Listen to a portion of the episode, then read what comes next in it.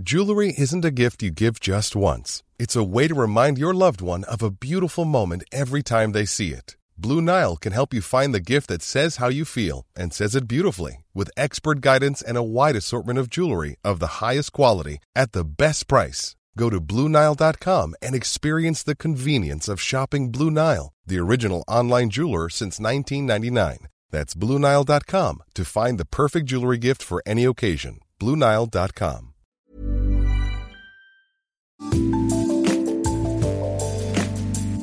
Bonjour, c'est Anne-Laetitia Béraud. Bienvenue dans Minute Papillon, le podcast d'actu.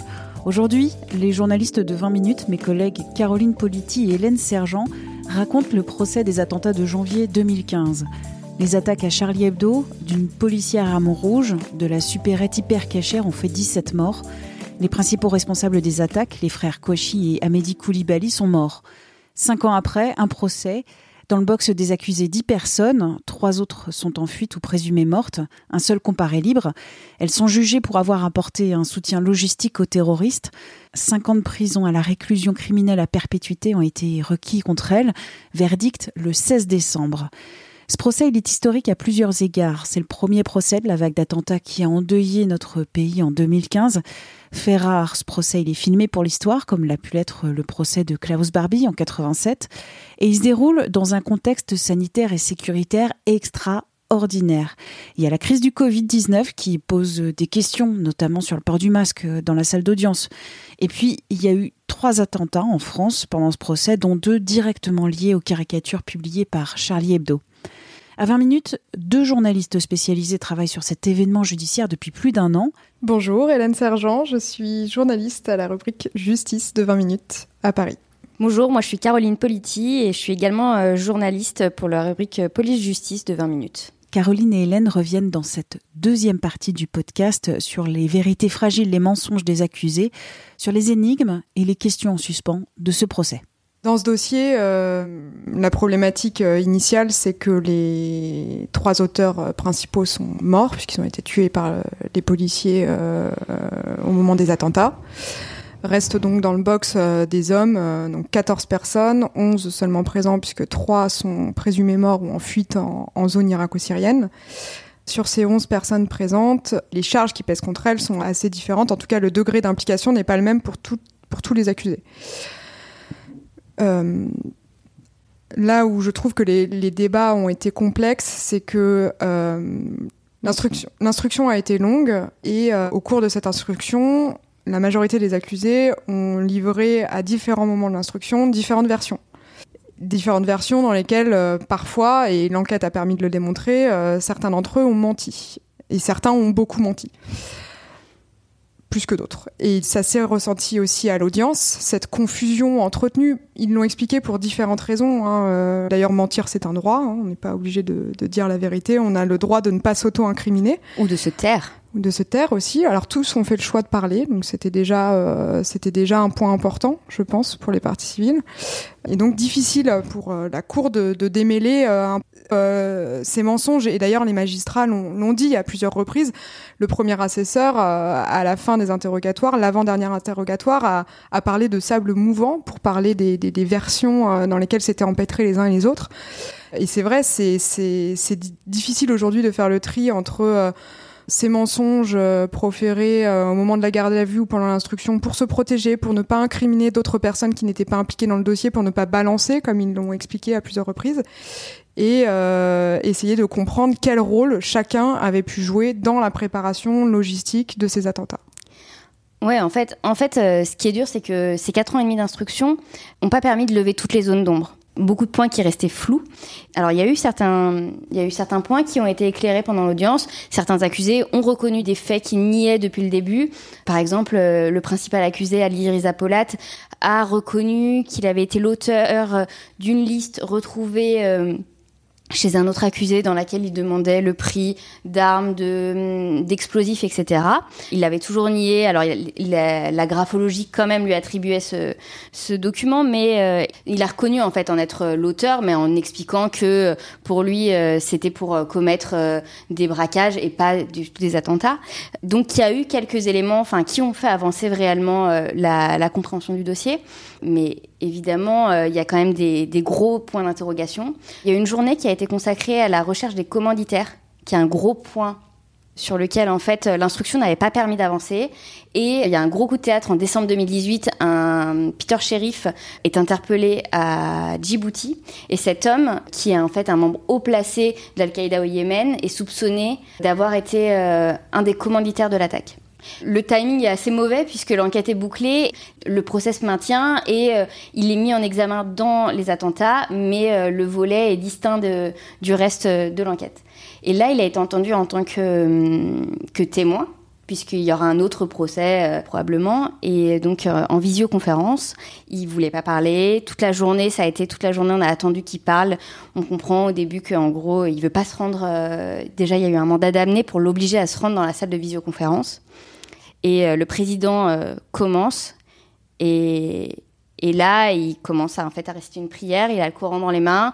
Le président essaye de lui poser des questions, euh, d'abord de se présenter, mais ensuite des questions sur, le, sur vraiment euh, le dossier. Il refuse de répondre. Ça dure une vingtaine de minutes.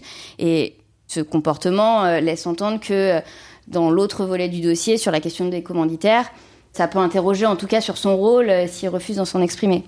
Et ce jour-là, un peu plus tôt dans la matinée, à l'inverse, et c'était très intéressant, on a entendu une femme, ce qu'on appelle une revenante, c'est-à-dire qu'elle avait passé euh, six ans en Syrie. Lors de son interpellation, elle a expliqué euh, à la DGSI qui, l'interrogeait que, en fait, elle avait été mariée à un homme qui lui avait révélé être le commanditaire de l'attaque de l'hypercachère, puisque l'hypercachère a été revendiqué par l'EI et euh, le, les actes des frères Kouachi par Al-Qaïda. Elle explique, ce qui est euh, d'ailleurs quelque chose qui était assez surprenant, elle explique que euh, qu'Amedi Koulibaly et les frères Kouachi, qui se connaissaient depuis de longue date, notamment dans ses jours en prison, ont décidé de faire ça pour réunir les deux groupes terroristes il voulait les unir. Elle explique qu'en gros, cet homme euh, lui aurait confié un soir de colère que c'était lui qui avait euh, commandité ces attaques, qu'il avait euh, recruté à Mehdi Koulibaly. Donc évidemment, c'est des éléments qui vont dans tous les cas doivent être confirmés, qui doivent être recoupés. En tout cas, c'est des enfin, on a vraiment eu l'impression ce jour-là d'avancer, en tout cas de mettre une pierre sur la question de la recherche des commanditaires.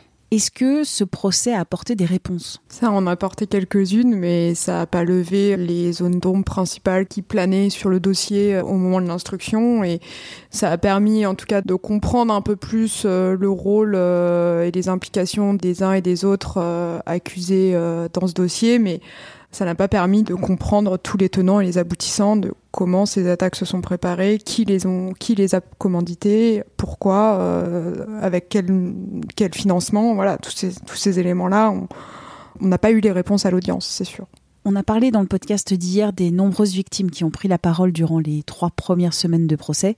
Que dire des accusés qui sont présents à ce procès? On a beaucoup parlé des parties civiles et il faut quand même rappeler qu'on avait quand même 11 personnes qui étaient présentes, jugées, dont 10 dans le box et que finalement c'est eux le cœur du procès, c'est eux autour de tout tourne.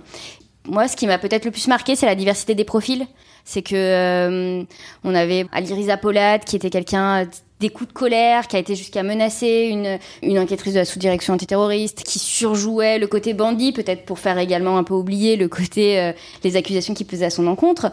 On avait des, un homme à l'inverse, Michel Catino, un Belge doyen des accusés, qui était euh, un accro au jeu qui qui a toute sa vie magouillé mais euh, qui était euh, extrêmement euh, différent enfin qui avait aucun lien avec l'islam radical dans sa vie il y avait vraiment des délinquants qui vivaient du trafic de drogue il y avait tous avaient ou quasi avaient un casier assez fourni mais des profils très très variés c'était peut-être ça qui était surprenant. Beaucoup ne se connaissaient pas. Il faut quand même voir que dans le box, ils étaient 10 dans le box et un donc qui était jugé libre et que personne ne connaissait tout le monde. Et l'autre euh, l'autre chose qui illustre euh, notamment les, les zones d'ombre qui persistent euh, sur ce dossier-là, sur les 11 personnes présentes, la quasi-totalité sont renvoyées pour leur lien supposé avec Amédi Koulibaly. Et un seul, dans cette enquête, a été renvoyé pour des liens supposés avec Saïd Kouachi. Ce qui illustre quand même comment tout un pan de l'enquête n'a pas été euh, éclairé euh, malgré les investigations et l'instruction qui a duré très longtemps. Le volet Kouachi reste encore aujourd'hui euh, très, très méconnu. Ouais, Et ça illustre d'ailleurs les difficultés pour les enquêteurs, malgré une instruction très longue, de lever le voile sur l'implication et, les, les, complicités éventuelles dont ont pu bénéficier les frères Kouachi. Et pour l'heure, ça reste la principale énigme de ce dossier. Merci à Caroline Politi et Hélène Sergent, journalistes à 20 minutes. Vous pouvez les retrouver dans la première partie de ce podcast diffusé hier dans Minute Papillon avec un point d'exclamation. Ce premier podcast était consacré à leur travail, à la parole des victimes. Minute Papillon, c'est le podcast d'actu de 20 minutes. Vous pouvez le retrouver sur toutes les applis, les plateformes d'écoute en ligne. Vous pouvez vous abonner, c'est gratuit, nous évaluer avec des petites étoiles et nous écrire à audio 20minutes.fr. On se retrouve demain. D'ici là, portez-vous bien.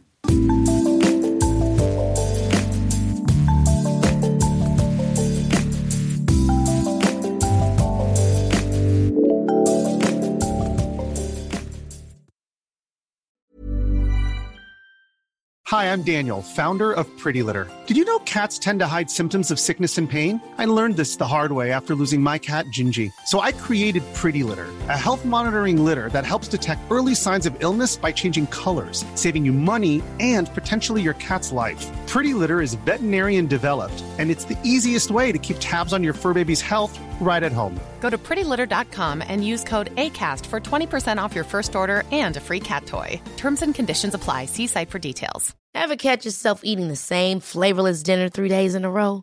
Dreaming of something better? Well, HelloFresh is your guilt free dream come true, baby. It's me, Gigi Palmer. Let's wake up those taste buds with hot, juicy pecan crusted chicken or garlic butter shrimp scampi. Mm. Hello Fresh. Stop dreaming of all the delicious possibilities and dig in at HelloFresh.com. Let's get this dinner party started.